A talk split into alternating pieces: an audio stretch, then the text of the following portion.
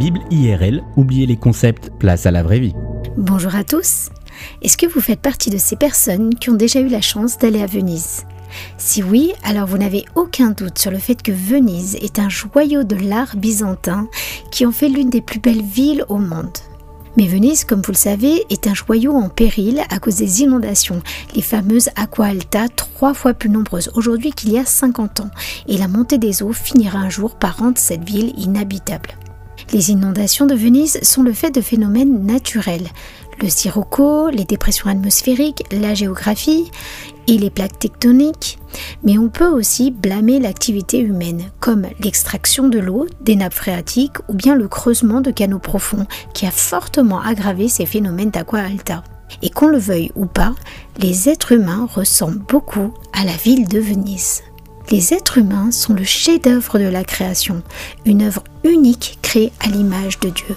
Et notre valeur est inestimable.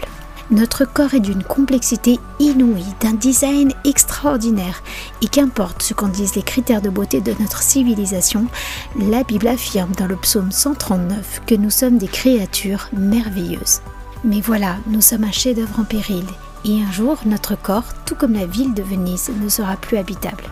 Nous ne sommes pas soumis à l'aqua alta, mais au temps qui passe. Et à partir d'un certain âge, notre corps commence à se dégrader jusqu'au moment où nous ne serons plus de ce monde. Et puis il faut rajouter que l'activité humaine peut non seulement accélérer le vieillissement, mais aussi permettre une fin prématurée. Notre corps est tous les jours mis en danger. De nombreuses associations se battent pour sauver la ville de Venise, mais ils ne font que retarder l'inévitable. Du fait de sa géographie, Venise finira un jour par disparaître. Et vous aurez deviné l'analogie, qu'importe le botox et les prothèses en tout genre, ça n'empêchera pas le corps d'être irrémédiablement soumis chaque jour un peu plus à l'attraction terrestre. Mais tout n'est pas perdu. La Bible nous affirme que l'artiste qui nous a créés a tout mis en œuvre pour que ces corps qu'il nous a offerts ne soient pas voués à une mort éternelle. 1 Corinthiens 15 nous dit que de la même façon que Jésus est ressuscité en chair et en os, tous ceux qui ont placé leur confiance en lui ressusciteront à leur tour. Vous vous demandez à quoi ressemblera alors ce corps Bravo, c'est la question posée en 1 Corinthiens 15, verset 35. Et la réponse de l'apôtre Paul est la suivante. Un corps incorruptible, glorieux et fort, un corps animé par l'Esprit Saint, un corps à l'image de celui de Jésus ressuscité.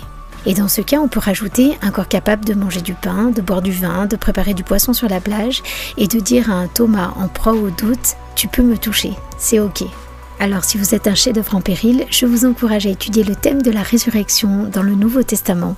Vous verrez, c'est fascinant. Quant à moi, je vous dis à très bientôt.